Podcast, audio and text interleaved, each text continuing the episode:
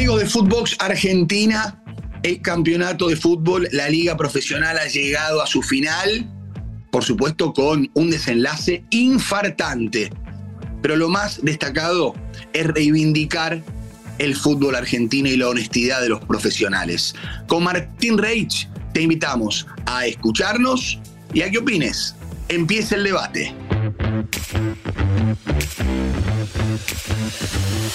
Footbox Argentina, un podcast conducido por Maxi Palma y Martín Reich, exclusivo de Footbox.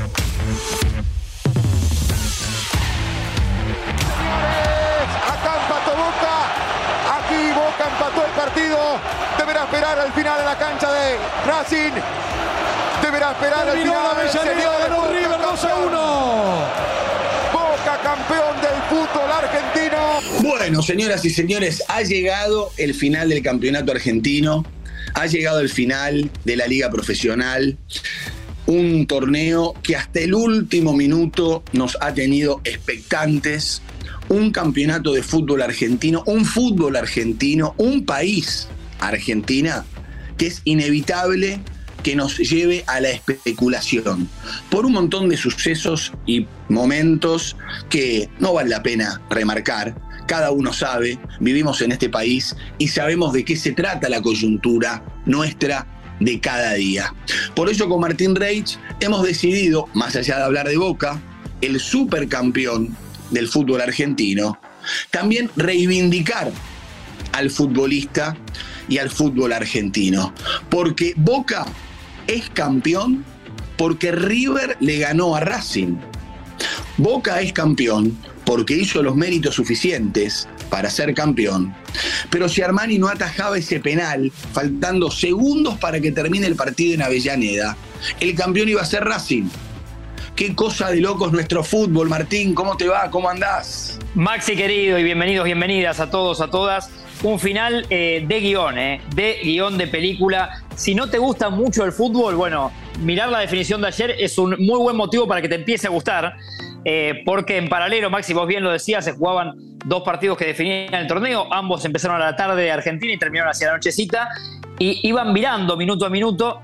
Y también me agarro de esto que decías, que los dos equipos que tenían que jugar en teoría por nada, entre comillas, digo, River como la Cenicienta y rival de Racing e Independiente de Boca, dejaron todo, jugaron sus partidos como, como si fuera por algo realmente muy importante y dejaron bien arriba lo que es la dignidad del fútbol argentino y del futbolista en general. Yo hablaba del River, pero también es cierto que hay que hablar de Independiente, un Independiente de capa caída, un Independiente que sí no jugaba por nada, al igual que River, ¿eh? ninguno de los dos, pero al menos River tenía la excusa, digo yo, de despedir a Marcelo Gallardo, su entrenador, ¿no? Después de ocho años y de haber ganado todo, eh, dejar eh, la mejor imagen como lo ha hecho siempre. Independiente, de verdad que no jugaba por nada. Y aparte Independiente, casi que ni jugó por nada el campeonato porque merodeaba las canchas cuando salía a jugar, ¿no? Entonces, creo que también eh, la hidalguía de los profesionales de estos dos equipos enaltece al fútbol argentino, querido Martín. Sí, sí, y de esto se dieron imágenes claras, Maxi, porque en cancha de Racing había, bueno, casi un estadio entero festejando un gol de Independiente, cosa impensada en la vida del fútbol argentino.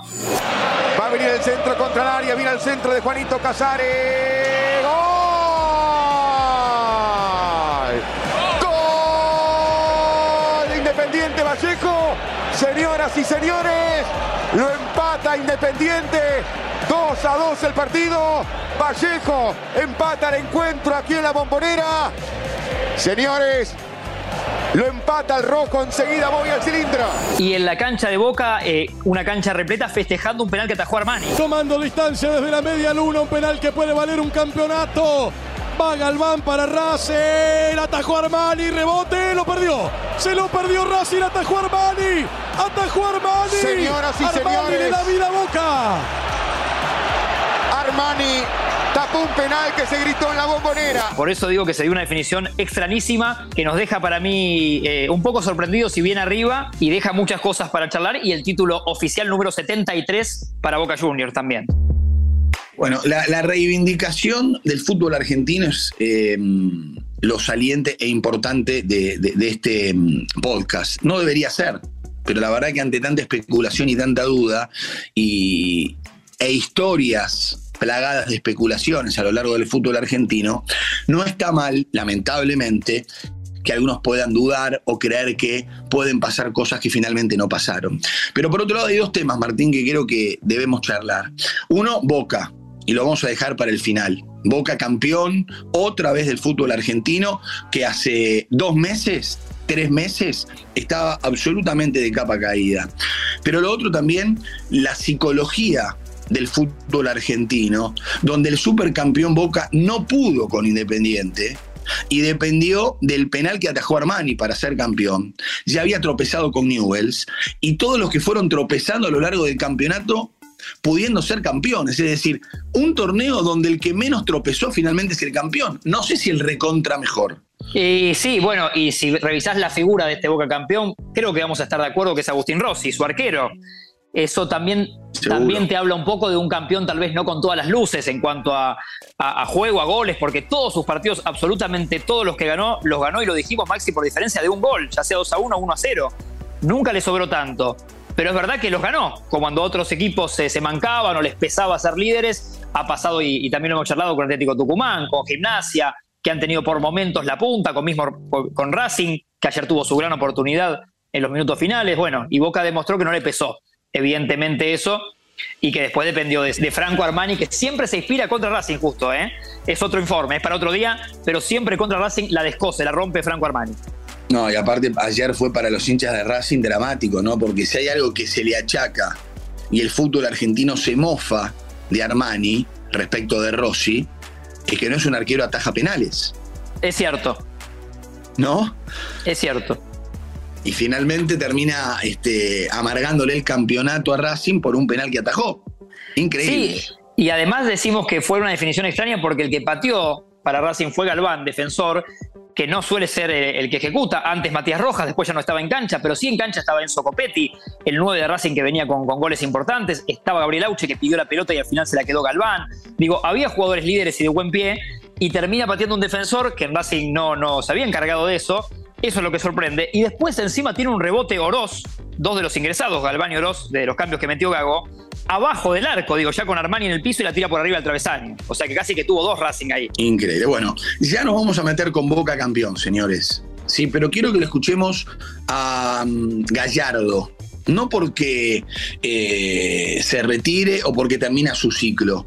Quiero que nos quedemos con lo que dice de los valores y, el, y, la competitividad, que creo que es un mensaje muy interesante para que tengamos en cuenta, obviamente, para los desconfiados de siempre lo que ocurrió ayer en Avellaneda. Eh, más allá de todo se puede, se puede tener respeto y dignidad por la, por, la profesión, por el fútbol, por la pasión que nos, que nos genera a todos, a todos nosotros este deporte. Y yo entiendo si hay eh, hinchas eh, tal vez enojados o tal vez frustrados, pero creo que es la manera, entender la manera que, nosotros tenemos que representar y tenemos que transmitir, es a través de esos de esos valores, más allá de las cosas, ¿eh? más allá de, ganar o perder, eh, la dignidad del sentimiento hacia lo que somos. Bueno, Gallardo 100%, Martín. Totalmente, Maxi, sí, sí, sí, nos deja bien altos, eh, también lo dijimos, seas del equipo que seas, en un momento algo a Gallardo le tenés que reconocer, no, no importa que no seas de River, pero en estas cosas excede a River y va más como embajador del fútbol argentino. Eh, por eso le decíamos un, club eh, a futuro que sea en Europa y que, nos represente. Otro que, perdón, que dejó Maxi en el festejo, cuando Leandro Fernández, el delantero independiente que ejecuta muy bien el penal y hace el gol, en un momento mira a cámara, se le lee los labios y dice siempre para adelante, que también es, interesante y me gusta, eh, porque es parte de este espíritu que dijimos. Los dos clubes que ayer no tenían que pelear por algo en particular, más allá de jugar su partido y cumplir, dejaron, dejaron sus, digamos, sus especulaciones o las de todos de lado y cumplieron. Entramos en la recta final de, este podcast, Footbox Argentina, que probablemente ya el próximo lunes, querido Martín, nos empecemos a meter en zona mundialista. Empecemos a charlar de la selección, de Scaloni, de la prelista, de la recontra prelista y de la lista. Vamos a empezar a jugar con nuestros sentimientos, vamos a empezar a analizar rivales, vamos a empezar a meternos en Qatar.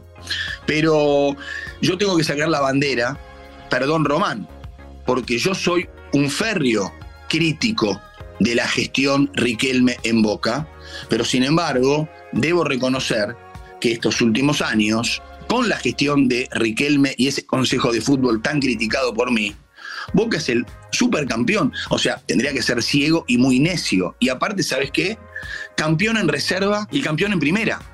Es decir, acá hay un laburo que se empieza a ver, más allá de que me cueste por las diferencias que tengo con Riquelme, que, que demuestra por qué Boca también está en el lugar a donde está.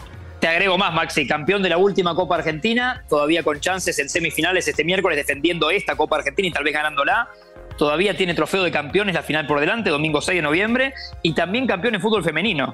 Si querés agregarle algún título a la gestión Riquelme, digo, mirando lo bueno, ¿no? Absolutamente, absolutamente no. Y aparte, si vos empezás a ver, dentro de ese primer equipo tenés a Langoni, que brilla, el pibe Medina, eh, eh, Varela, eh, hay un montón de chicos de la casa, Vázquez, son, son muchos los pibes, Aaron Molinas, es decir, que Ibarra y Bataglia, porque no hay que olvidarse que este campeonato empezó con Bataglia como entrenador, que lo dejó algo lejos en el campeonato y que remontó con, con Ibarra, hay un montón de pibes del club, producto de lo que acabamos de decir campeón de reserva, técnicos que vienen de la reserva a la primera, que conocen perfectamente a cada uno de los pibes, bueno, cuando tienen que meter mano y mandarlos a primera, es como si fueran de toda la vida, ¿no? No, y además con bajas en el medio, que esto le pasa a los equipos campeones, pero la verdad que Boca tuvo llamativas, digo, la, lesión de Marcos Rojo, su, capitán, la de Pipa Benedetto más de una vez eh, o desgarrado con molestias, el Changuito Ceballos, que ahí le permite eh, a Ibarra subir y, darle una oportunidad a Langoni.